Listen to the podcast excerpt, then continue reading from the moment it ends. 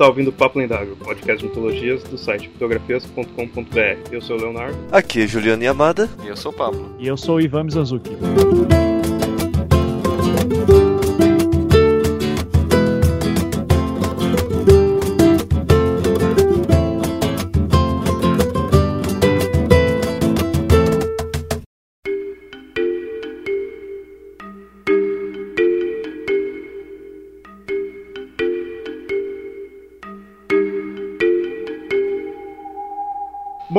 A gente falando aí da psicologia e mitologia assim tudo, é muito comum quem curte mitologia, começa a pesquisar mais daí, eu vou usar eu mesmo como exemplo, que foi assim.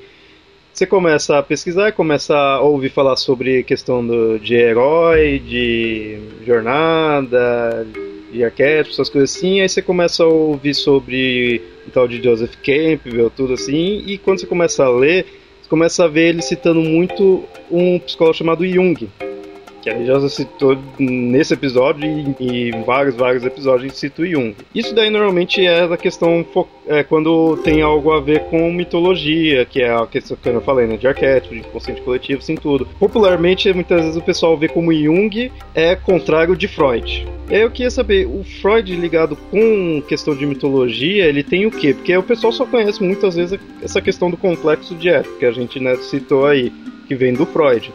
Mas o que em si também ele utilizou de mitologia? Qual foi a ligação? O que ele conectou de psicologia com mitologia? O, an, desconsiderando ainda o Jung, a gente vai chegar depois aí no Jung, mas o Freud mesmo. Eu acho que o Ivan pode falar que ele gosta mais do Freud. É, eu gosto, mas eu não, não, eu não conheço muito a fundo. É, mas o que eu acho mais interessante no, no Freud na relação de mitos é que, primeiro, em um, é, em um meio que estava muito focado, que era o, Freud ele era ele era neurologista, né? Isso é uma coisa importante falar. Então ele não era, por exemplo, psicólogo. Começa por aí. A formação dele não é em psicologia, nem em filosofia, nem nada. É, naquela época não tinha muita formação em psicologia naquela época.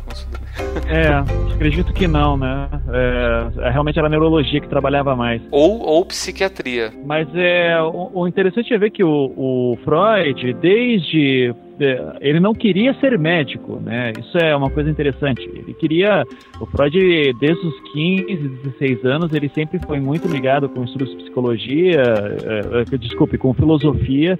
Ele traduzia, ele foi conhecido por fazer uma das primeiras traduções para o alemão um filósofo inglês, eu não vou lembrar o nome agora dele. Isso assim com 15 e 16 anos. Então, Freud sempre foi muito atento a isso. É, e ele queria fazer, se não me engano, direito. Só que o pai dele, naquela época, na, na Áustria, de onde eles são, o Freud, o, era, era uma tradição judeus serem médicos.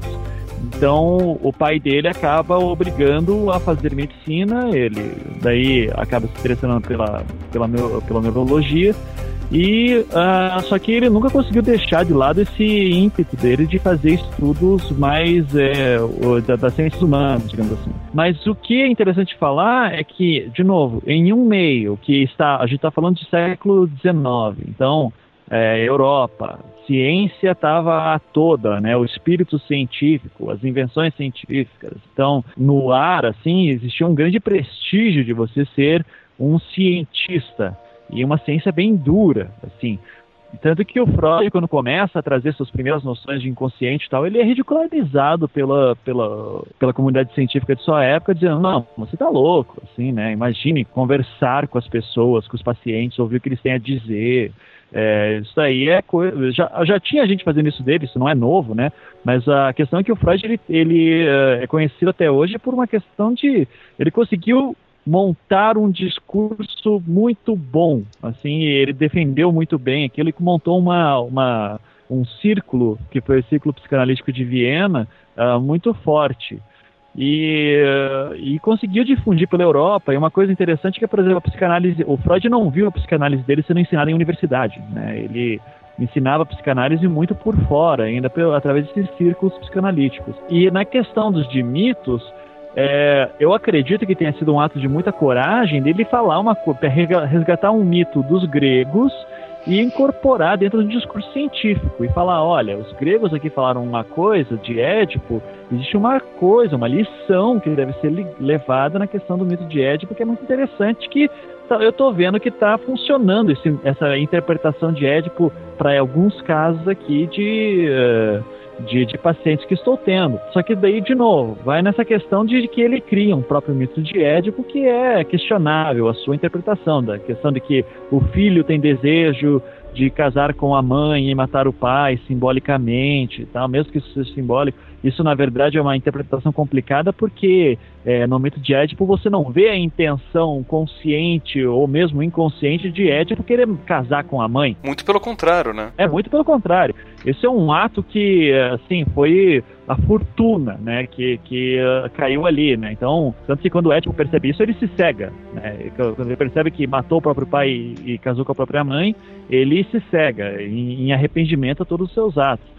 Uh, mas o Freud, eu acho que a grande arte e coragem nesse sentido, isso é uma interpretação minha, bem pessoal, de que ele foi muito corajoso de, de repente, usar um mito para explicar um fenômeno científico, para explicar um fenômeno da, um, da saúde, né?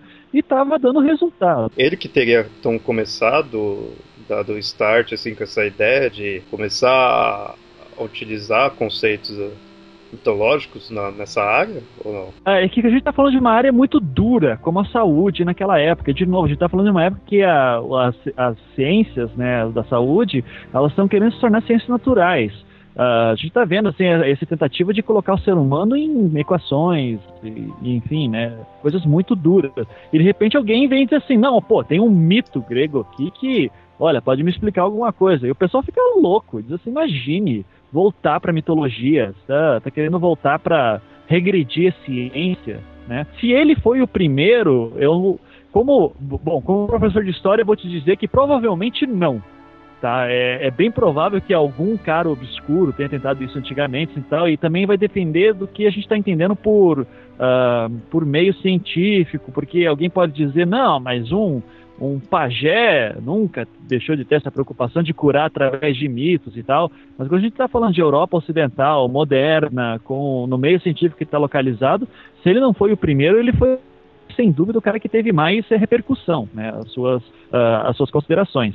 É, eu acredito que os caras que vieram antes do Freud, que daí a gente vai falar que são precursores, é, sem dúvida, da, da psicanálise, que seria o, o, o Charcot e o, e o Breuer, uh, eu acredito que eles não tenham esse discurso mitológico em si. É, eles em si não têm, mas você tem na Europa naquela época já algumas pessoas que retomam mitos para poder explicar algumas coisas, principalmente na área da filosofia e principalmente dentre os românticos. Né? O Freud é um romântico bem tardio. Né? Já no século XVIII, XIX, muitos românticos faziam isso, né? pegavam, recuperavam mitos para poder explicar uma série de coisas. Tanto que essa prática de você olhar para o mito para encontrar a explicação vem da, da filosofia romântica já do século XVIII, XIX. É, como filosofia, você vai ter o Nietzsche também no século XIX, montando toda aquela mitologia maravilhosa também de Zaratustra, né? Mas é, eu até já ouvi falar que o Freud, por exemplo... Mas ele,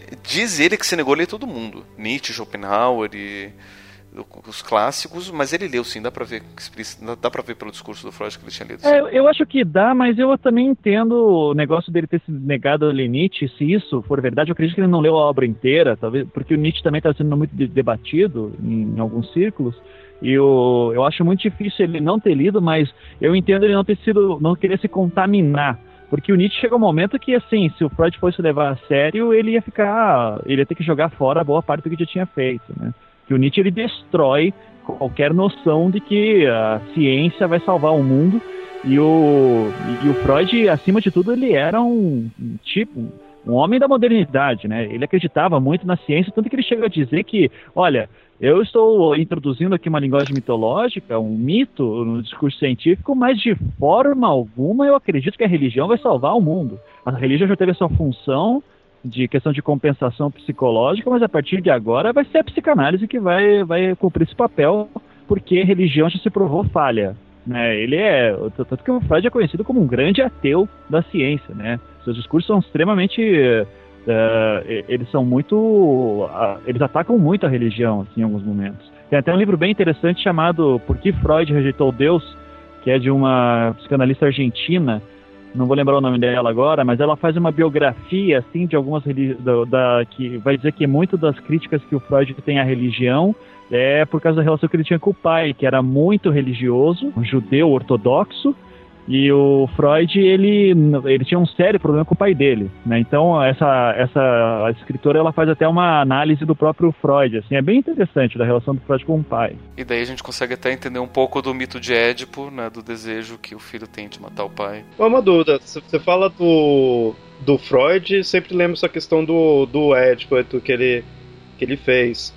E tem alguma outra nomenclatura que ele pôs aí referente a, a mitos, assim tudo? Algum complexo de alguma outra algum outro personagem lendário, assim, tudo? Tem? Tem o narcisismo. E tem também, acho que vai ter o complexo de Electra. Essa, essa, essa é uma ideia do Jung. Uh, é, só, então é, tem o narciso, que eu me lembre, assim, porque o Freud ele vai ser mais conhecido pelos Uh, o complexo de Édipo, se você for ver, na verdade não é um estudo super aprofundado de, de, de, de, mitologia. Inclusive, se você vai ler quando ele está.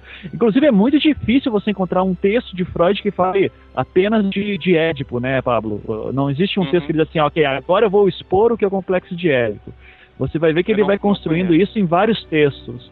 É, em vários textos ele vai dizendo, olha, o complexo de Édipo é, a gente nota aqui um complexo de Édipo, e daí ele passa isso, daí logo depois, ele nunca se, pelo que eu saiba, ele nunca parou para escrever um, livro ou um ensaio dizendo, olha, Vamos falar agora só sobre o complexo de Édipo. Vamos fazer uma análise do mito e vamos trazer uma interpretação e vamos tal. Ele nunca se debruçou, é muito pingado. Eu acho que é diferente então do Jung, né? Ah, o sem, Jung sem seria bem mais aprofundado. Não, sem dúvida. O, o estudo mitológico do Jung é absurdamente mais aprofundado, não tem nem, uh, não tem nem comparação. Assim.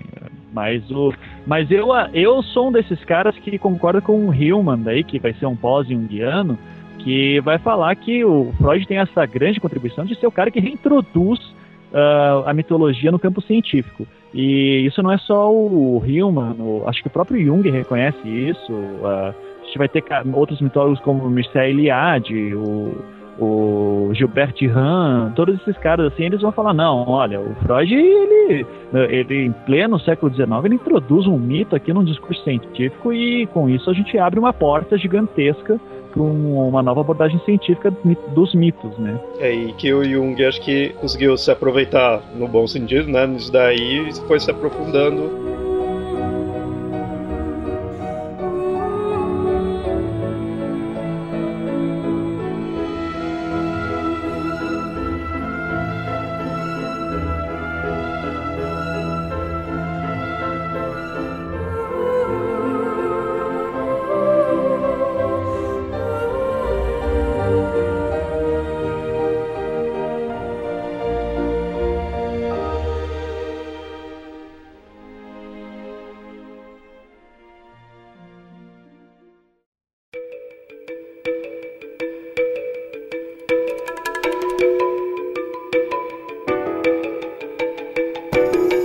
vê a questão do Jung, você lê livros assim, mitológicos mesmo, né? Assim, tudo, você vê sempre a questão de inconsciente coletivo, arquétipo, isso são coisas que a gente sempre citou aqui, né? Na verdade, tem, tem, tem três termos que o Jung é muito conhecido. As pessoas acabam falando muito sobre isso, mas muitas vezes nem sabem que é do Jung. É, ah, muitas, muitas vezes nem sabem o que significa. Né? É, geralmente não sabem o que significa, qualquer coisa. É, que são os arquétipos, que é um termo, que na verdade não é dele. O inconsciente coletivo, que é outro, que depois de um tempo ele abandona. E por último, os tipos extroversão e introversão, né, que são dois tipos de personalidade que todo mundo fala, ah, eu sou extrovertido, eu sou introvertido, como sinônimo de uma pessoa que é falante, uma pessoa que é tímida. Que não tem nada a ver também com introversão e extroversão. É, é bem curioso, quando eu estudei isso também achei bem curioso. E só uma coisa, eu acho, não sei se o Pablo também tem isso, mas eu ouço muito pessoas falando, é, porque já tá no inconsciente coletivo das pessoas, pensar isso daí, cara, me dá arrepios, assim, quando... Uma coisa é falar no inconsciente coletivo das pessoas, outra coisa é falar, mas o meu inconsciente coletivo? Não! Caraca! É, o meu inconsciente coletivo, mas o seu inconsciente coletivo. Ah, meu Deus, não.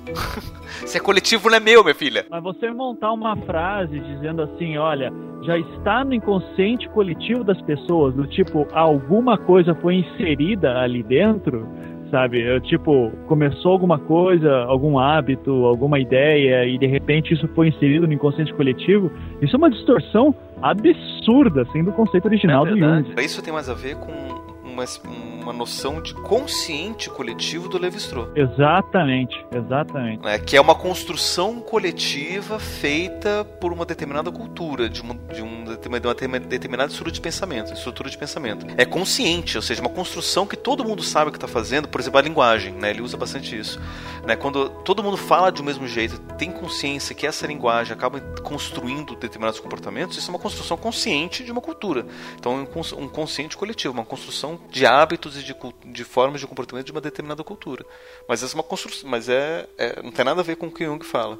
E é bem depois até do. A pessoa fala inconsciente coletivo, muitas vezes ela tá, tá mais perto da ideia de consciente coletivo, então. Isso. Ah, sem dúvida. Quando as pessoas, quando falam assim, por exemplo, ó, já está no inconsciente coletivo das pessoas perceberem que quando acontece uma, tá vendo um filme, e daí tem uma trilha sonora subindo, e que daí vai acontecer um momento muito é, emocionante por causa daquela trilha sonora, daí falam que isso já é uma coisa que está no inconsciente coletivo.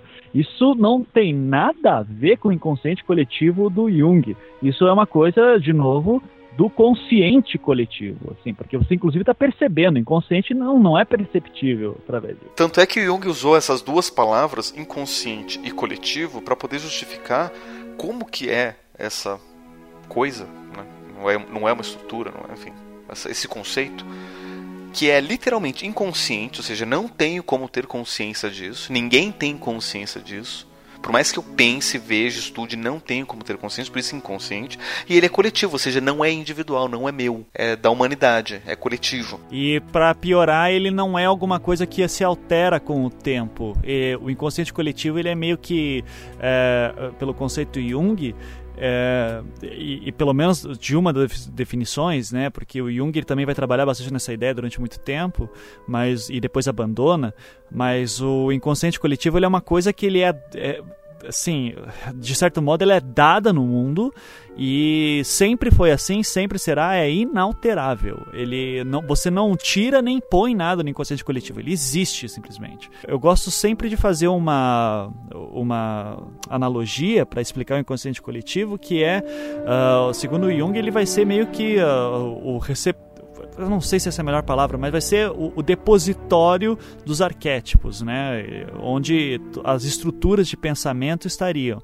É, e eu gosto de dizer assim que eu, porque às vezes isso nos dá uma noção de que a gente não evolui, né? Que o nosso pensamento não evolui porque está sempre determinado pelo inconsciente coletivo. Mas eu digo mais ou menos assim, olha, isso seria a mesma coisa que dizer que a nossa geometria nunca evoluiu ou que a nossa visão nunca evoluiu, ou que os números nunca porque mudam. a gente tem uma isso, porque a gente tem é, porque a gente é limitado a três dimensões, por exemplo. O fato de ter da nossa visão de ser limitada a três dimensões não nos impede de fazer coisas maravilhosas e super complexas dentro dessas três dimensões que o nosso olhar está tá determinado. É, então, o inconsciente coletivo ele seria meio que uma amarra de pensamento, assim, é, uma base, mas que de maneira é, de certa forma, e sim, e de maneira alguma ela é finita. É, inclusive, um dos grandes críticas que vai ser feito a uma geração de.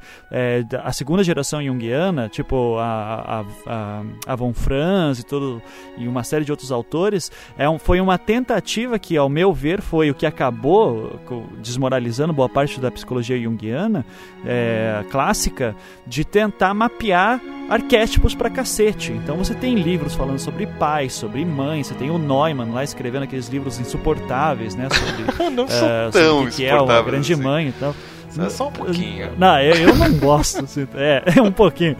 Mas daí você tem, assim, esses caras escrevendo livros e livros e páginas e páginas dizendo, olha, só sobre a grande mãe. Você tentando, assim, quase esgotar o assunto. E o, e o, e o Jung dizia, olha, se tem uma coisa que inconsciente, de novo, inconsciente ele é inconsciente. Então não tem como esgotar ele e você tentar fazer isso, você só está é, só está piorando a situação. Né? É, você está tá, tá você tá maquiando uma coisa que é muito mais complexa. É importante, às vezes, você ter essa relação de que ele não é mapeável e ter consciência disso. Né? Uh, não sei se o Pablo daí tem o, o, o, explicações melhores sobre o que é o inconsciente coletivo.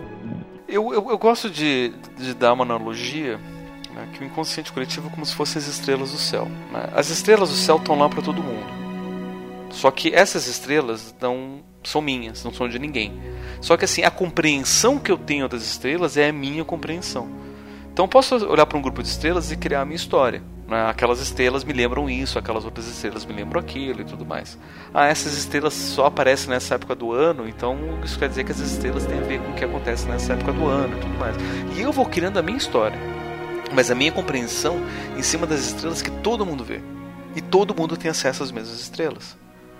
Ah, então, assim, falar de inconsciente coletivo é falar de uma, um determinado padrão que em si não quer dizer absolutamente nada, mas que me permite que eu possa construir histórias, que eu possa construir imagens em cima disso. Né? Então a, a, ideia do inconsciente coletivo está tá nisso. Né? É interessante contar um pouco da história desse conceito, né? até para entender um pouco de onde que Jung tirou essa ideia. Né? O Jung ele trabalhou muito com Freud durante um, um certo tempo, ele pegou o conceito psicanalítico freudiano de inconsciente, que para o Freud, inconsciente era construído em cima de memórias reprimidas, que ele chamava de recalque. Ou seja, alguma coisa que eu não consigo aceitar porque tinha um conteúdo proibido, eu recalcava, e todas essas memórias recalcadas formavam o meu inconsciente. Chegava a um ponto de que esse recalque era tão forte que muitas coisas que eu vivia não chegavam nem a ser conscientes iam imediatamente recalcadas para o inconsciente. Então, nessa época, a noção de inconsciente é como se fosse um depósito de memórias proibidas, né? colocado em termos bem leigos. Memórias e conteúdos, pensamentos proibidos, coisas assim, conclusões que você, podia, você chegava que eram proibido, não pode pensar isso e ir direto para o inconsciente. Né? Que daí o Freud conseguiu sintetizar como sendo conteúdo de base sexual. Então, tudo aquilo que tem base sexual, que você não pode pensar, porque sexo é tabu, né? como por exemplo o desejo que todo mundo tem de poder transar com a mãe e de matar o pai, né, que todo mundo tem, e se você ouvinte não tem esse desejo, é porque você está reprimindo esse desejo nesse momento. Logo, Freud estava certo. é, então, o, o Jung ele, ele, trabalhou bastante com esse conceito, né, inicialmente. E aí ele começou a ter algumas insights, alguns insights de que talvez não seja bem assim que as coisas acontecem. Só talvez, não sei. Né? Se vocês veem aquele filme é, o último que saiu do Jung, o, o Método Perigoso, né? Tem um momento que, que ele está conversando com a Sabine Spielrein, que é uma, na época, paciente dele, que depois vira uma psicanalista, a primeira psicanalista que ia trabalhar com fazer psicanálise com criança. Né? Isso daí a história não conta, né? Todo mundo diz que começou com Ana Freud, né? Que era filha dele. Não, mas começou com Sabine Spielrein, que foi a primeira paciente tratada com método psicanalítico fora do círculo de amigos do Freud de Viena. Né? Então foi tipo a comprovação da, que a psicanálise funcionava né, que alguém foi curado. E lá eles estão conversando e o, e o Jung está falando para Sabine, olha, o Freud ele acha que todos os, os, os, problemas de neurose são de base sexual. E a Sabina fala, poxa, o meu problema de neurose era de base sexual, então o Freud provavelmente está certo. E Jung fala, é, provavelmente, mas eu não sei porquê, eu não consigo entender que isso são todos os casos. Tudo bem, o seu caso assim, o outro caso assim, todos os casos que a gente enfrenta são assim, mas eu não, tenho, não sei se dá para generalizar e dizer que todos os casos na face da Terra de neurose são de base sexual. E daí, então, em cima disso, Jung teve passou a ter alguns insights de que talvez não seja só isso. Né? E aí ele acabou brigando com Freud por conta disso. Né? Ele chegou a publicar isso publicamente, né? dizer publicamente que a base do inconsciente não era só sexual. E aí eles brigaram e Jung seguiu o próprio caminho. E não foi simples, né? Que o Freud perseguiu Jung depois por um tempo por causa disso. O, o Jung foi. É, o Freud foi bem filho da puta com o Jung depois disso, assim, né? Que daí o Jung teve, passou por depressão ainda, ficou um tempo sem publicar. O Freud expulsou ele do círculo psicanalítico. É, foi bem complicado. Assim. É que foi uma grande decepção para o Freud, porque ele via no Jung um, um discípulo que iria continuar a obra dele depois que ele morresse. Então seria o filho simbólico assim dele, né? E foi bem complicado assim a situação. Então a briga foi feia mesmo. Porque, que sempre mostrem os dois um contra o outro e tudo, mas às vezes eu ficava meio assim, isso não era muito só coisa do popular, né? De repente só foi uma divergência no pensamento, o pessoal põe como uma briga, mas realmente. Não, foi. Tem, tem inclusive um texto, tem inclusive um texto que, que é um texto onde o Freud fala sobre telepatia. Que ele vai dizer, né, que depois de muito lutar contra os inimigos da psicanálise. E aí, numa nota de rodapé, num, na, na tradução que eu li, ele diz assim, né, o Freud que se refere a Jung e Adler, né, que foram os dois que disseram, olha, Freud, não é bem assim. É outra coisa. É que não chega nem a ser discípulo, né? Esse é o problema também de falar da relação é. Jung e Freud. O pessoal às vezes acha que o, o Jung é discípulo do Freud, mas muitas ideias do Jung já existiam antes do Freud. O Jung contribuiu muito para a coisa do Freud também. Então, é, então foi uma, uma relação de, de colegas mesmo produzindo junto. Só que como o Freud era bem mais velho, né, você coloca essa relação de mestre e discípulo. Freud via no Jung um discípulo príncipe herdeiro da psicanálise. Mas enfim, daí eles brigaram, daí o Jung ele meio que continuou pelo caminho dele. E nisso ele começou, esses insights começaram a ficar bem mais fortes, né? E tudo começou a ficar ganhar muito mais força quando ele estava lendo um periódico de arqueologia, né, que era o grande a paixão dele. Ele queria ser arqueólogo, né, da mesma forma que o Freud queria ser judeu e Jung queria ser arqueólogo. O Freud era judeu. O, o Freud Aliás, era desculpa, judeu, judeu, ele não, não queria. judeu não. Ele queria ser advogado. Advogado. advogado né? Ato falho. Entenda do jeito que vocês quiserem isso. Olha só. é, Jung queria ser arqueólogo.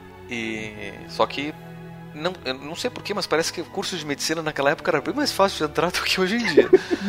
é falar, não, não vou conseguir ser advogado, então vou ser médico. Ah, não vou conseguir ser arqueólogo, então vou ser médico, né? Então, né? E daí ele estava lendo, daí ele leu uma descrição, né? Falou, ó, a gente acabou de traduzir, isso daqui é a primeira publicação né, impressa, pública, de uma tradução feita para o grego, e o era fluente em grego, de um pergaminho manuscrito encontrado sobre o ritual de iniciação né, dos sacerdotes do deus Mitra, que é no deus solar. Né? A gente, inclusive, tem um episódio sobre o deus Mitra. Né? Feliz dia de Mitra procurem lá. Que dizia o seguinte, né? Todo sacerdote do deus Mitra, para poder se ser iniciado como sacerdote, ele tinha que fazer o seguinte: ele tinha que olhar em direção ao sol e visualizar saindo do sol um tubo. E aí, com movimentos únicos da cabeça, pendulares, né, de um lado para o outro, fazer com que esse pêndulo se movimentasse e fazer com que dali saísse, é, ele criasse vento.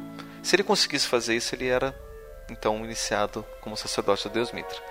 Jung viu isso e ele se lembrou, mas eu já li isso em algum lugar. Onde? Não sei, mas isso é a primeira vez que foi publicado isso, mas ele se lembrava disso. Ele procurou nas anotações dele ele encontrou. Porque assim, Jung tinha um péssimo hábito, né? Que eu acho que é péssimo, que os médicos hoje em dia também não, não compartilham, que é prestar atenção no que os pacientes têm para dizer. E ele tinha notado o que um louco no hospital psiquiátrico, na época que ele trabalhava no hospital psiquiátrico, tinha falado para ele. Que ele chamou, oh, Jung, vem aqui, deixa eu mostrar uma coisa, doutor, né? Doutor, deixa eu mostrar uma coisa. Olha só, tô olhando pro sol, tá vendo? Sim, tô vendo o que, que tem o sol. Olha só, o sol tem um pênis. Ah, o sol tem um pênis, legal. Então o sol é homem, né? É, o sol tem um pênis, é. Ah, mas não é só isso, ó. ó o, pênis balança pra lá e pra cá quando balança minha cabeça. Que bom pra você. É, e não é só isso, olha só, o vento que tá vindo aqui tá vindo desse balançar do pênis, que balança quando a minha cabeça balança, né? Troféu joinha pro Louquinho, né? Só que o Jung anotou, achou interessante, anotou. E daí ele foi e voltou atrás e viu que anos antes esse louco indigente analfabeto do hospital psiquiátrico tinha descrito o ritual de iniciação dos sacerdotes do deus Mitra, que ninguém sabia como era, até aquele manuscrito ser traduzido para o grego naquele ano. E assim, tipo, como que aquele louquinho sabia disso? E aí ele começou a se lembrar de outras experiências, como por exemplo um sonho que ele teve na época que ele ainda trabalhava com Freud, de que ele morava numa casa que não era bem a casa dele, mas ele sabia que era a casa dele, e que quanto mais ele descia de andares, mais antiga ficava a decoração da casa. Né? Então, tipo, ele estava no segundo andar, tinha uma decoração do século XVII. Daí ele foi pro, pro primeiro andar, tinha uma decoração da Idade Média. Daí foi lá pro térreo, tinha uma decoração da Roma Antiga. Daí ele viu que tinha um alçapão, ele desceu pro porão e lá ele encontrou dois, duas caveiras, né? dois esqueletos. Na época, o Freud falou: esses dois esqueletos são o, o seu desejo inconsciente de matar alguém. Quem será que você quer matar, Jung? Seria eu? Né? E o Jung falou: bem que eu queria, mas não é, que não posso falar isso para ele. E daí ele falou: ah, eu acho que eu quero matar minha esposa e minha sogra. Quem não quer matar a sogra, né? E daí o Freud se convenceu. Mas o Jung sabia que não era isso. Né? E daí o Jung pegou essa ideia para dizer: olha, então provavelmente quanto mais antiga é a nossa memória, mais primitiva historicamente ela é. Até chegar a um ponto que é só o esqueleto, é só a estrutura básica.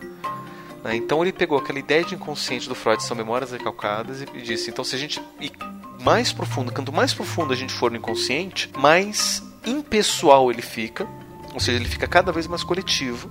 Ele faz referência a essas questões que são da humanidade. E aí que ele propõe que a gente tem um, um, consciente pessoal, um inconsciente pessoal e um inconsciente que é coletivo, né, que seria bem uma camada bem profunda do inconsciente. E essas estruturas coletivas ele chamou de arquétipo, que ele pegou de Platão, do, do, dos, dos, filósofos antigos que falavam de arquétipos como imagens típicas, coletivas. É, o arquétipo do Platão, por exemplo, eram as ideias. Esses são os arquétipos, são os tipos primeiros, que onde em cima de tudo, em cima dos quais tudo, tudo é construído. E aí ele, ele, esse foi o primeiro conceito de Jung de inconsciente coletivo. Né? Só que daí o que acontece? Jung começou a estudar um pouco mais, ele viu, tá?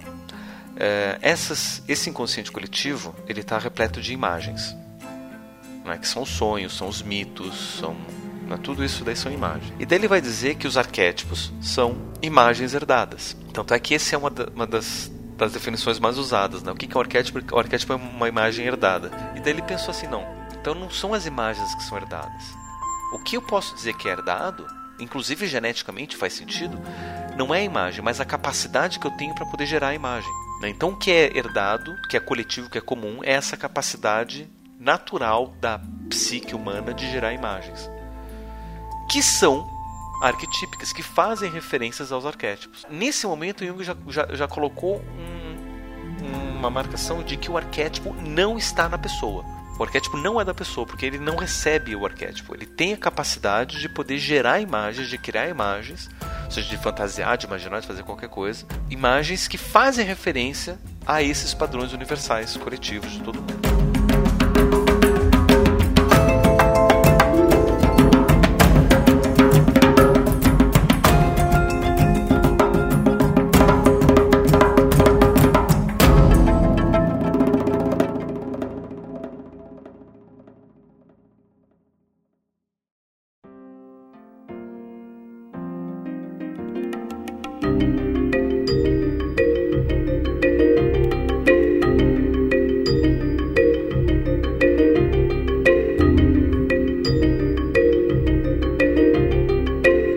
Poderia dizer que, tipo, que nem então você mostrou que o arquétipo não é a imagem. Eu poderia dizer que o arquétipo seria um molde? É uma definição que eu gosto. Eu gosto de dizer, por exemplo, um outro paralelo que eu gosto de fazer é que o arquétipo é como se fosse uma forma de bolo. É... Isso, é, eu pensei Isso. uma coisa assim, né? Isso. É um molde onde você vai produzir Isso. a imagem. É, perfeito. Você pode fazer um bolo de fubá, um bolo de chocolate, de morango, qualquer coisa. A forma é a mesma, né? Que você pode até fazer um pudim se você quiser. Exatamente. Não tem nada a ver com bolo. é, exato. É, você pode fazer aquilo que você quiser. Assim. Quer dizer que a forma é o arquétipo do bolo. Isso. Então daí por isso você vai ter, por exemplo, o tal do arquétipo da grande mãe, que em um momento pode ser Iemanjá, pode ser Nossa Senhora, pode ser Isis. E daí o mesmo arquétipo da grande mãe, por exemplo, pode ser tanto Nossa Senhora, que é uma virgem, quanto Lilith, que é uma É, que é isso mesmo. Exatamente. São mães diferentes. Você vai ter o um aspecto positivo, negativo, né? Então é, é bem é, é, bem amplo. Por isso que é difícil você dizer exatamente o que, que é o arquétipo. O arquétipo ele vai ser mais como uma direção, um mapa, uma constelação, né? Às vezes. E enquanto que o, o símbolo, sim, o símbolo ele já é mais fácil de você entendê-lo, que daí seria essas representações do arquetipo. É, não é tão fácil assim de entender, mas é, é um pouco mais fácil já é bem mais, mais fácil do que. É, do, é porque assim, é, o, Jung, o Jung vai definir símbolo, o Jung vai definir símbolo como a melhor forma de você dizer aquilo que não dá para ser dito. E isso em si já é meio complicado a gente entender, né? Como assim? É, que daí tem a questão do símbolo morto e símbolo vivo, por exemplo, né? O símbolo vivo é aquele que você ainda te faz sentido. Então, por exemplo, é, e daí a gente tá caindo num campo super privado, assim, do tipo, nós estamos numa sociedade cristã, disse mas você você se sente você sente que o símbolo de Cristo como mito do herói vamos falar assim é, ele faz parte da tua vida da tua vivência ele te influencia é, você é guiado por aquilo ou ele você diz ok existe aí mas eu não tô nem aí Então daí isso é uma, já é um chamado símbolo morto, né? ou um ícone, pode-se falar. Né? Mas é, ele tem uma, um, uma raiz arquetípica cujo símbolo já não opera mais em você, portanto você já, já aquilo lá já é um símbolo morto para você. Né? Então uh, tem as questões da, da potência do símbolo também. E aí o que acontece? Em cima disso, Jung parte uma terceira e última definição do que seria arquétipo inconsciente coletivo. Que, na verdade ele começa a perceber o seguinte: ele retoma um conceito de um alquimista da Idade Média, que ele vai ter o, conceito de anima mundi, que é a alma do mundo. Ou seja, o mundo tem alma, que seria tão viva quanto a nossa alma. Na verdade, é, é para dizer o seguinte, né? se a alma faz aquela referência à vida e à racionalidade, o mundo também tem a sua razão e tem a sua vida. Então ela tem alma. O mundo tem alma, então é isso que chama de anima mundi. E se a gente pegar alma como sinônimo de psique, que na verdade são sinônimos, de certa forma, eu poderia dizer que se o mundo tem uma alma, eu também tenho uma alma. Então eu tenho uma psique subjetiva, que é própria do sujeito, e tenho uma psique que é do mundo, que é objetiva, que não é do sujeito. Essa psique do mundo seria a psique dos arquétipos, e a psique do sujeito seria a psique das imagens e dos complexos. Então tudo que é pessoal, minha história, minha memória, minhas experiências, meus projetos, meus sonhos, meus pensamentos, sentimentos, emoções, intuições, tudo que tem a ver com o indivíduo seria da psique individual ou da psique subjetiva. E o que faria parte do coletivo, da humanidade, do mundo, seria o inconsciente coletivo, seria a psique subjetiva. Aliás, desculpa, psique objetiva. Aí tá claro né, o que, que é uma coisa e o que, que é outra. Olha, essa forma, eu não gostei de dizer, eu nunca tinha visto, ela parece ser mais, mais fácil de digerir. Ela é um pouco mais fácil de, de, de você aceitar, né? Se você aceita que o mundo tem alma.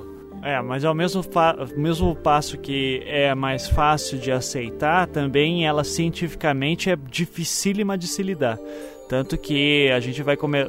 O Jung hoje em dia mesmo, assim como o Freud também, ele é. Uh, ele tá às margens do, do pensamento científico, sabe? É muito difícil hoje você introduzir é, em grandes debates. E eu estou dizendo assim, por exemplo, pesquisas que ganham dinheiro do governo, por exemplo, sabe? Você não vai você dificilmente consegue a, a, fazendo isso dentro de um repertório teórico como esse assim é, o que, que, vai dar de novo o que, que vai ser visto uh, qualquer pesquisa que tenha por exemplo sei lá, comprovações de números, dados, essas coisas, porque esse tipo de coisa ela é muito difícil de você aprender. Por isso que Jung, Freud, todos esses caras assim acabam entrando para os estudos literários. Uhum, ou antropologia, ou estudos sociais. Mas assim, o, o que vai dar dinheiro na psicologia é aquilo que pode trazer mais dinheiro, que pode reverter em dinheiro.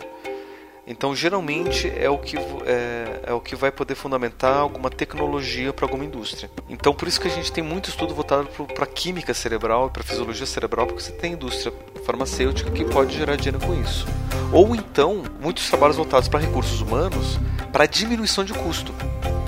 Né? Então, a gente sabe, por exemplo, que se a gente dedica um certo tempo para os funcionários de uma empresa, os funcionários da empresa vão se sentir queridos e eles vão ter menos problemas de, de atraso, de falta, de atestado médico. Né? Então, isso são pesquisas realizadas que, que têm demonstrado como que as empresas podem economizar dinheiro e, consequentemente, ter mais lucro, mais produção. Né? E é isso que acaba ganhando muito foco na psicologia.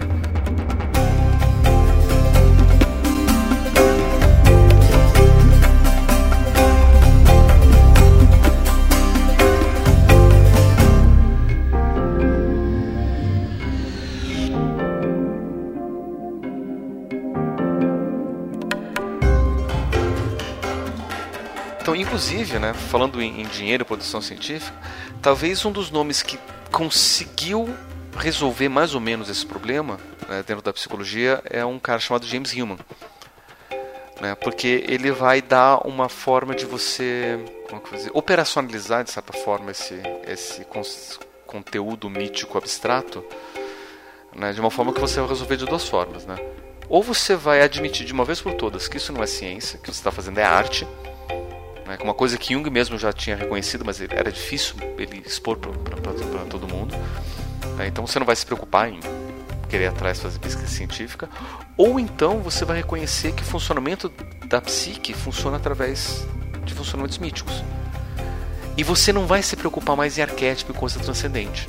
Você só vai olhar para o funcionamento da psique individual, só das imagens subjetivas. Mas reconhecendo que essas imagens subjetivas elas não são só do sujeito. Né? Então o, o, o Hillman ele pega uma proposta do Jung que, que é uma das propostas talvez mais complicadas de se entender dentro do campo da filosofia, que é assim. O Jung ele diz, tá, então o inconsciente coletivo, o inconsciente coletivo, a psique objetiva e a psique subjetiva. E daí você começa a trabalhar. Então tem o outro e tem o eu. Né? Tem o fora e tem o dentro. Né? Eu tenho como se fosse a mente e o corpo. Né? E daí dentro da filosofia você tem uma série de trabalhos que vão ou dizer ou está no corpo ou está na mente. Né? Então hoje dentro da, da, psicologia, inclusive século 21, 2013, 2015, imagina que até 2020 para frente, isso não vai ser resolvido tanto é que você tem é, duas grandes áreas que vão fundamentar esses dois trabalhos. Né? O que vai trabalhar mais com o corpo seria as neurociências, que vão tentar encontrar os padrões no cérebro corporal do comportamento humano. E você tem as ciências cognitivas, que vão tentar encontrar nos processos mentais abstratos, não físicos, o funcionamento do, do, do ser humano. Né? E o Jung lhe propôs: talvez não seja nem material e nem mental, nem nem só ideal. Né? Talvez tenha um terceiro ponto que consiga dar conta ao mesmo tempo do que é físico e do que é mental. E aí ele sugere que esse terceiro ponto, que ele chama que é o ponto de vista da alma, seja a imagem.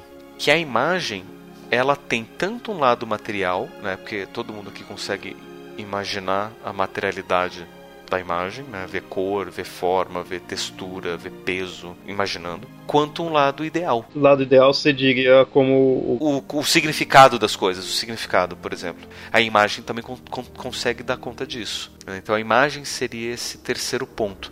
E é em cima disso que o Jung constrói o, o, lado, a última parte da obra dele, que ele já nesse momento ele tá, tá com foda-se, literalmente, para a ciência. Fala, olha, já falei tudo que eu tentei falar de ponto de vista científico. Quem conseguiu me entender cientificamente, ótimo. Se você não conseguiu me entender cientificamente, tô nem aí porque eu vou falar do que eu quiser agora. Que é, que é a melhor fase dele. e daí ele fala sobre religião, sobre alquimia, sobre um monte de coisa. É, até, até, até disco voador ele fala. Né? Inclusive o nome do livro de, de, de disco voador é Um Mito Moderno sobre as Coisas Vistas no Céu. O Hillman, ele parte daí, da imagem. Né, como sendo a base. E eu acho que o Hillman faz com Jung a mesma coisa que o Nietzsche faz com Kant. Daí olha para a filosofia, né? Quem conhece filosofia entendeu agora, né? Mas quem não conhece Nietzsche e Kant não sabe o que, eu estou falando. né? É porque assim, tanto Kant quanto Nietzsche dizem que o mundo é composto por fenômenos. Só que o fenômeno para o Kant, ele é como nós vamos compreender os padrões objetivos que são os números. O fenômeno é o número que se apresenta para a consciência. Tá? É basicamente assim. Então, você tem um número que eu não sei, que é a coisa em si, que eu nunca vou saber de fato o que, é. Por exemplo, se você está olhando para o seu computador agora, nesse momento, na verdade você não está olhando para o seu computador, você está olhando para o fenômeno do computador, que é como você compreende o seu computador.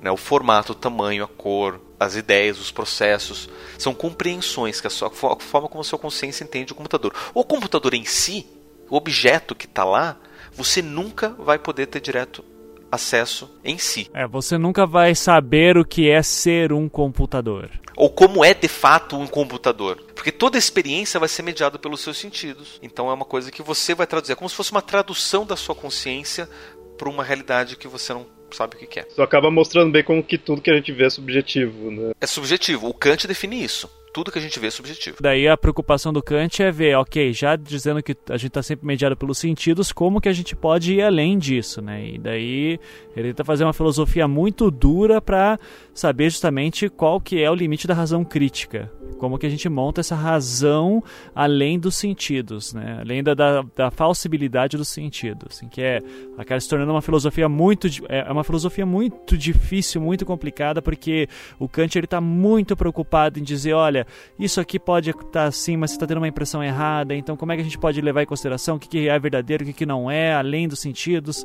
E, e, e é uma filosofia muito difícil. Quem já tentou ler o, a, a Crítica da Razão Pura é, é um livro, caraca, é pesado, se não é dos mais simples, não. Só que daí o que acontece? Muito tempo depois, o Nietzsche chega e fala o seguinte: beleza, eu vou aceitar tudo o que o Kant falou, então minha realidade é feita por fenômenos. Só que assim, se a minha realidade é feita por fenômenos, e o número eu nunca vou ter acesso, como é que eu vou saber de fato que o número existe? Eu posso inferir que o número está lá, que o mundo é feito de coisas. Eu posso inferir, né? porque a minha percepção, a minha mente, a minha consciência está dizendo que existe alguma coisa lá. Só que a única coisa que eu sei de fato é o que minha consciência está falando, não o que está lá. E daí ele chega um ponto e diz: como eu não tenho como saber, vamos já admitir que não existe nada. Que a coisa em si, que o mundo em si, não existe. Por isso que ele é dito como filósofo nihilista. Né, que ele nega a existência do mundo. É, mas é uma distorção, porque o, o, Nietzsche ele faz uma afirmação do mundo muito grande também, né? Então não. Uh, é, é, é, uma discussão, daí foge do, do assunto aqui, mas é importante dizer que essa é uma interpretação muito rasa de Nietzsche, assim, né? Mas é realmente o que muita gente fala. O que o Nietzsche, na verdade, ele tenta fazer é quase que desestruturar qualquer noção que você possa ter e que você sabe alguma coisa. Se a única coisa que existe é o fenômeno, vamos dizer que o número não existe, então o mundo não existe. Só que a nossa realidade, consequentemente, o mundo não é número, não é objetivo. O mundo é fenomênico, é só fenômeno, só aquilo que a nossa consciência constrói. Então, na verdade, ele está se impondo ali que o que vale do mundo não é o mundo objetivo independente do sujeito. O que vale do mundo é aquilo que você pode construir. Né? Então, na verdade, ele está devolvendo para a filosofia uma coisa que o positivismo tinha tirado alguns, algumas décadas antes, que é a responsabilidade e a possibilidade do sujeito fazer alguma coisa com a própria vida. Né? Então é muito mais uma afirmação do ser humano do que uma negação do mundo. E o que o Riemann faz é mais ou menos a mesma, a mesma coisa. Que ele diz assim: se a única forma que a gente tem para poder saber dos arquétipos são as imagens que a gente cria dos arquétipos, então não tenho como saber de fato se os arquétipos existem ou não. Então vamos partir do pressuposto que não preciso falar dos arquétipos, basta eu falar das imagens. Né? E aí ele cria, não tão paradoxalmente assim, o que a gente chama de psicologia arquetípica, para dizer, não vamos falar dos arquétipos, vamos falar das imagens arquetípicas. Ele está falando do resultado dos arquétipos. Né? Então, assim, então, por exemplo, se a gente está falando sobre o mito de Gaia, de Deméter, a gente está falando do mito de Deméter. Se a gente compara o mito de Deméter com o mito de Gaia, a gente está comparando o mito de Deméter com o mito de Gaia, a gente está comparando imagens. Só que isso não quer dizer que nós estamos construindo uma compreensão acerca do que seria o arquétipo da Grande Mãe. Porque até mesmo falar sobre qualquer arquétipo da Grande Mãe é você criar um outro mito, é você criar uma outra narrativa, você criar uma outra história. Então você não está falando sobre um arquétipo, você está falando de imagem ainda. Então tudo que você vai falar é imagem. Tudo que você vai pensar é imagem tudo que você vai viver é imagem. Os próprios mitos eles seguiam as imagens. Né? Eu vejo que isso muita gente, quando elas assim, mitologia, eu já vi gente confundindo assim, mostrando como se o mito ali é o arquétipo. Não, o mito ele é apenas ele segue uma imagem daquele arquétipo, né? Ele não é o arquétipo ali em si. Não, o arquétipo em si ele nunca se manifesta. Que assim, Jung depois vai definir o arquétipo como um padrão de probabilidade de comportamento. É só um padrão de probabilidade de como as pessoas vão se comportar. É que nem, por exemplo, dizer do padrão de probabilidade das formas cristalinas. Aí agora o Juliano pode falar alguma coisa, que ele é geólogo. Vamos supor, por exemplo, que eu tenho um cristal de sal, certo? Um cristal de sal, ele tem uma composição cúbica, certo? Não, a composição não. Isso se chama retículo cristalino, que é o arranjo o arranjo das, dos átomos Isso. segundo uma forma geométrica Isso, constante. Que é cúbico, que seria certo? o hábito é o, o, formato do cristal quando ele quando ele se, quando ele é gerado. Uhum. Esse é o hábito que é diferente do retículo cristalino. Retículo tá. cristalino é uma coisa. Tá, mas esse, hábito... esse, esse, esse, esse, formato cúbico do sal, por uhum. exemplo, de onde é que vem? Ele é basicamente o, o encaixe do cloro com o sódio. Ele vai encaixando, vai formando microcubinhos. Esses uhum. microcubinhos vão se reencaixando, formando um cubo maior que vai formando um cubo maior ainda, até que ele se torna um cubo visível por olho nu. Perfeito. Agora, o sal é feito do quê? De sódio e cloro, certo? O cubo está no sódio ou no cloro? Não, o cubo ele só aparece quando o sódio e o cloro se encontram. O cubo então ele só eh, aparece quando você tem uma manifestação desse padrão. Exatamente. Existe alguma forma do cristal de cloreto de sódio assumir qualquer outra forma que não seja cúbica ou um padrão em cima do cubo? Existem padrões que são em cima do cubo, mas que ele não é um cubo em si. Você tem, por exemplo. Mas, por exemplo, tem mais... como ser um, uma esfera? Ele tem uma forma que lembra uma esfera que, se... que é chamada rosa do deserto que é uma manifestação, mas se você olhar no microscópio são microcubos que você encaixa um no outro formando uma rosa. Um outro exemplo, a água. A água ela é do, do sistema trigonal rotacional, quer dizer, ele é um ele é um ele tem um sistema de três eixos numa dimensão só, mais um quarto eixo. Esses três eixos eles rotacionam, virando seis eixos. Então, a água sempre vai ter uma forma baseada no hexágono. Eu posso ter um cristal cúbico de água? É, no máximo um cubo de gelo. Um cubo de gelo, mas não um cristal cúbico de água, né? E onde é que está esse hexágono na água? Esse hexágono é por causa do arranjo do H2O. Ou seja, é uma manifestação do padrão, certo? Mas não está em lugar nenhum. É a mesma manifestação que você vê. Assim, você tem moléculas similares, elas ficam com formatos similares, por exemplo. Outro cristal que tem formato hexagonal. O quartzo. Quartzo, para quem já viu um cristal de quartzo, ele tem a tendência de ser um hexágono. Então, a forma geométrica no, na natureza é bem, bem simplória. A, a forma, ela só está lá na manifestação. Se a gente Exatamente. procurar na base, ele não vai aparecer. Uhum. O sódio, na versão pura, é um metal branco e amorfo, ele não consegue ter uma forma. O cloro, na versão pura, ele é um gás. Toda essa conversa sobre cristais é para dizer o seguinte: para Jung, os arquétipos são que nem o padrão dos cristais. A gente só consegue saber que determinado arquétipo faz referência a um determinado conceito pela manifestação do arquétipo, pela imagem.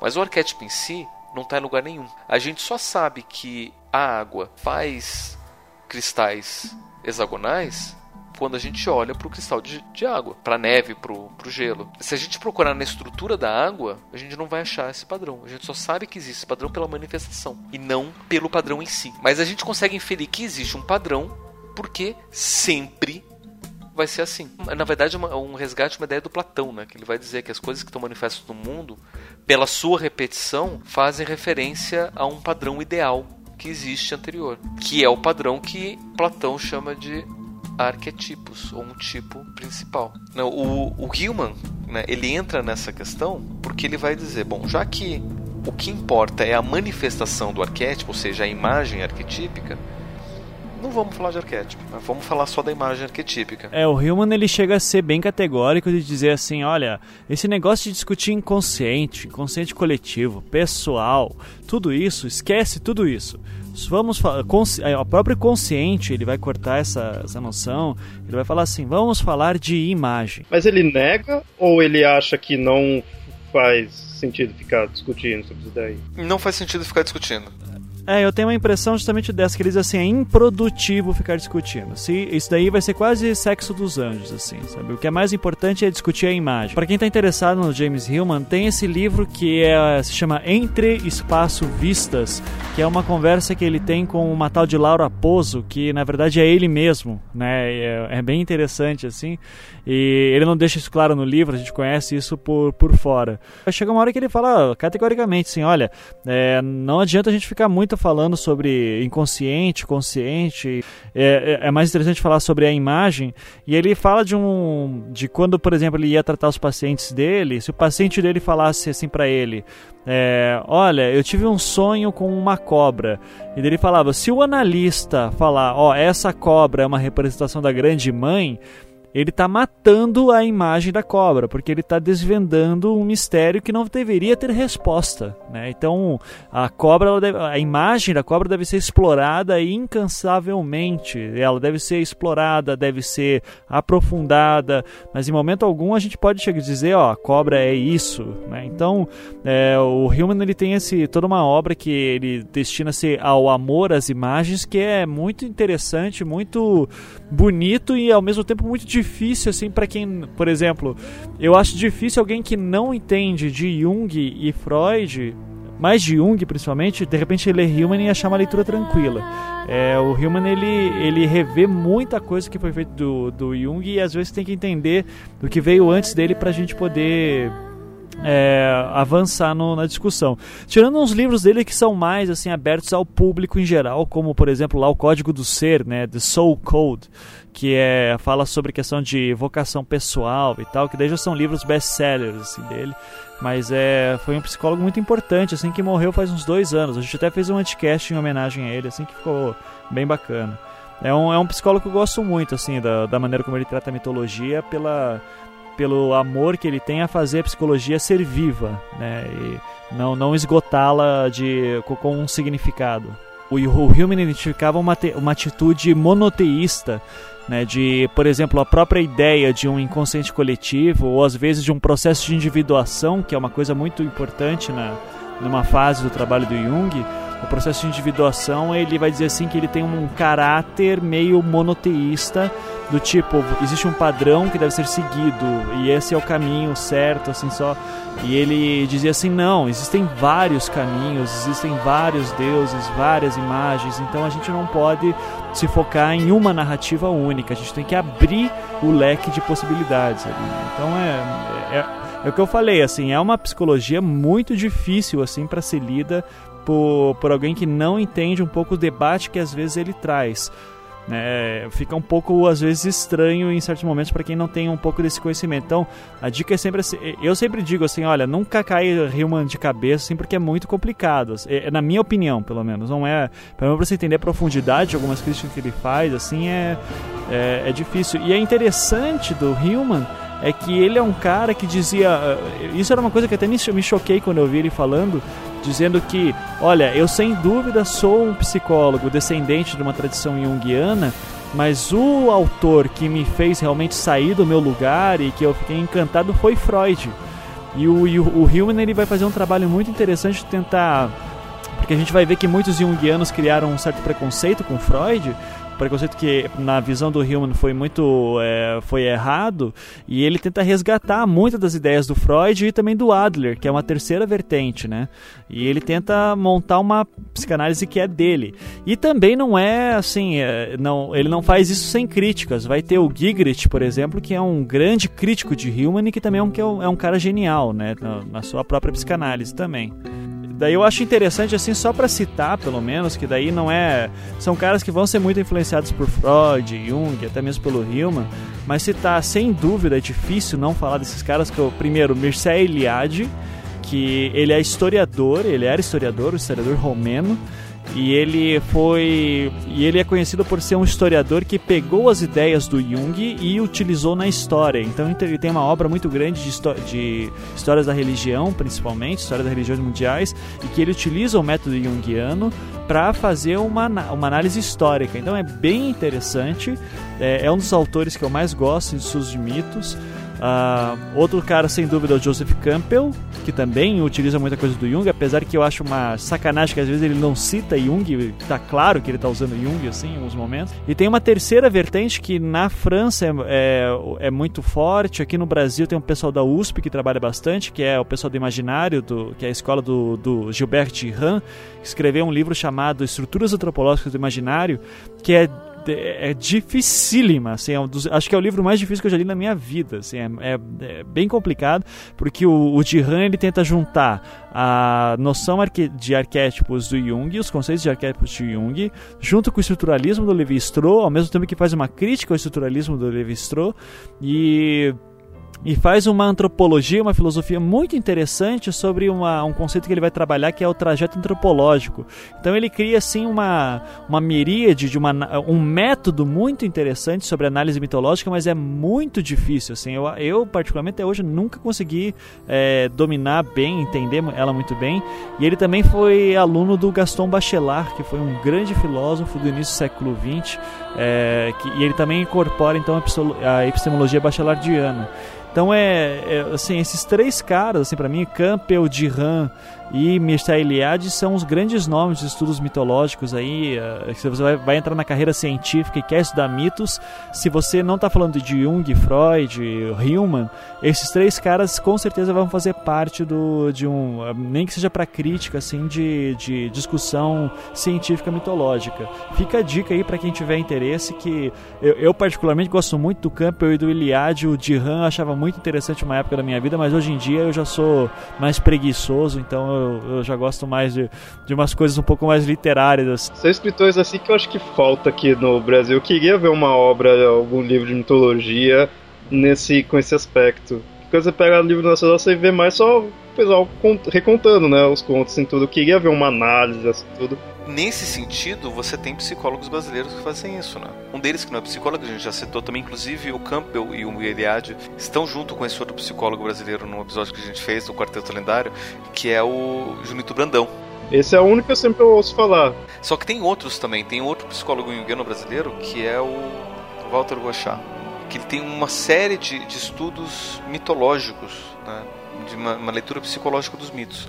Ele vai resgatar muito da interpretação freudiana, da interpretação junguiana, vai é, recontar os mitos de, de, de outras formas para poder é, trazer novos sentidos. Né? na USP tem daí o pessoal que é da, da FEUSP, Faculdade de Educação da USP, né? Que é, daí é, uma, é um núcleo grande de estudos, mas é, a escola como toda é muito grande, acho que tem mais de 80 professores assim tal. Mas tem uma linha lá que é de estudos de cultura, que eles usam muito daí Jung, é, Campbell, Iliade e especialmente de Han, o Gilbert de Han, do Estruturas Antropológicas do Imaginário, aquela obra que eu falei, e que é o e eles fazem estudos mitológicos também de cultura, muito interessantes, que daí é, daí tem as produções isoladas deles. Os professores são a Maria Cecília Sanches, a Maria Cecília Sanches Teixeira, Marcos Ferreira dos Santos e Rogério Almeida. Esses três caras assim são meio que uh, além de outros também, né? Eu tô tô, tô, sendo desonesto aqui em falar que eles são os únicos. Tem também um núcleo muito importante no, na Federal do, de Pernambuco, que também fazem estudos é, mitológicos e do imaginário, que é essa linha que a gente vai chamar de, de estudos do imaginário, que é uma linha um pouco mais ampla. Mas é, também tem bastante coisa no Brasil, mas de novo é uma coisa que vai mais pela periferia, assim, pela margem. Não é um é, se você for comparar, por exemplo, quantos que estão estudando mitos e quantos que estão estudando questões de habitação sociológica, daí vai ser é, de materialismo dialético, por exemplo, assim, é, é, é ínfimo o número. Mas tem bastante gente, sim, gente muito boa. Então, sempre bom lembrar do nome desses caras. Assim.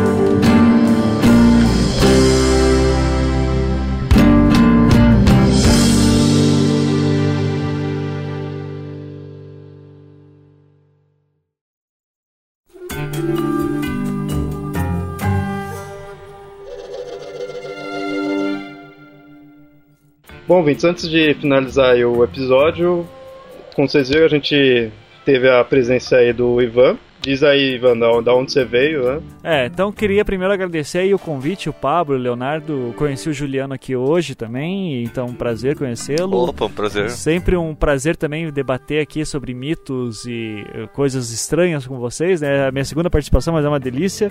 Ah, aquele povo do. O povo na Cirema até hoje me tira o sono, né? Então, povo muito estranho, assim, né? Então, se você não ouviu até hoje esse programa, ouça lá que aquele povo é muito exótico e muito legal.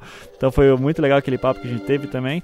E eu, bom, eu tenho meu próprio podcast também, que é o Anticast. Atualmente a gente está no site Brainstorm 9, mas você pode entrar direto anticast.com.br. O Pablo já participou de um Anticast lá que a gente falou sobre, o, é, sobre James Hillman, justamente. Foi um programa duplo que a gente fez. A primeira parte só sobre Freud e Jung, a segunda parte só sobre James Hillman. A gente fez aquilo em homenagem ao Hillman que tinha morrido alguns meses antes. Então foi um programa muito legal e eu estou tentando achar uma pauta boa para chamar o Pablo de novo lá, mas é, ou, ou, é, esses psicólogos assim muito inteligentes a gente tem medo de chamar, né? Então, é, mas agradeço aí o convite e é um prazer estar participando. Muito obrigado, gente. É, a gente que agradece aí porque eu, eu, digo, com a sua participação lá que eu fui conhecer melhor o Anticast e virei ouvinte. Ganhar ah, é um legal. Ouvinte. Eu, eu recomendo muito o Anticast.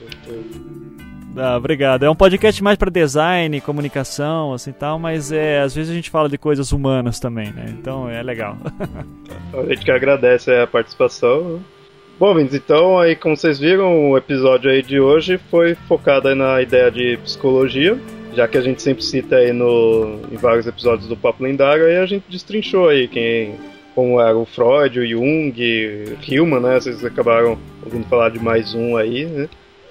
Que sempre lidou com a questão de mitologia e mostrou também essas, essas, os termos né, que a gente sempre mostra aí no, no cast. Espero que tenha descomplicado um pouco aí os termos que a gente sempre fala, ou talvez foi o contrário, talvez a gente tenha complicado mais, né? Não sei. se simplificou, tá errado. Isso eu garanto, assim, sabe? Eu, se você saiu confuso, está no caminho certo. Mas se complicou, simplificou, espero que pelo menos vocês tenham gostado aí do episódio. Se tem algo a dizer aí, algo a acrescentar, e outros psicólogos que vocês acham interessante né, de falar, obras aí também que vocês querem falar, podem comentar lá no site ou mandar e-mail para mitografias.gmail.com. E até mais. Tchau, tchau. Um abraço. Um abraço.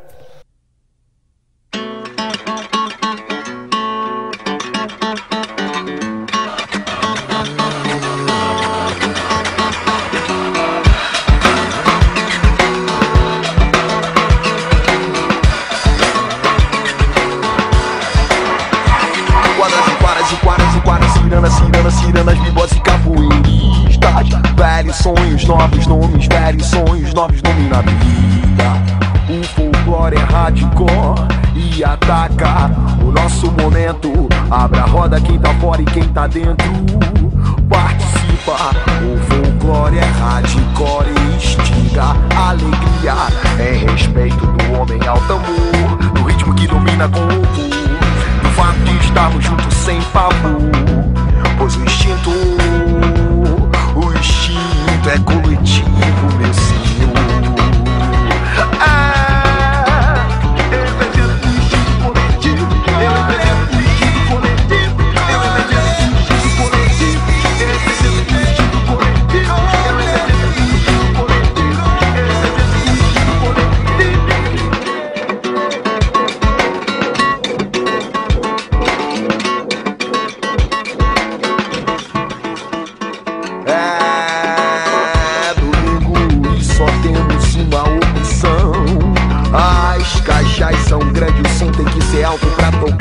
Ichigo.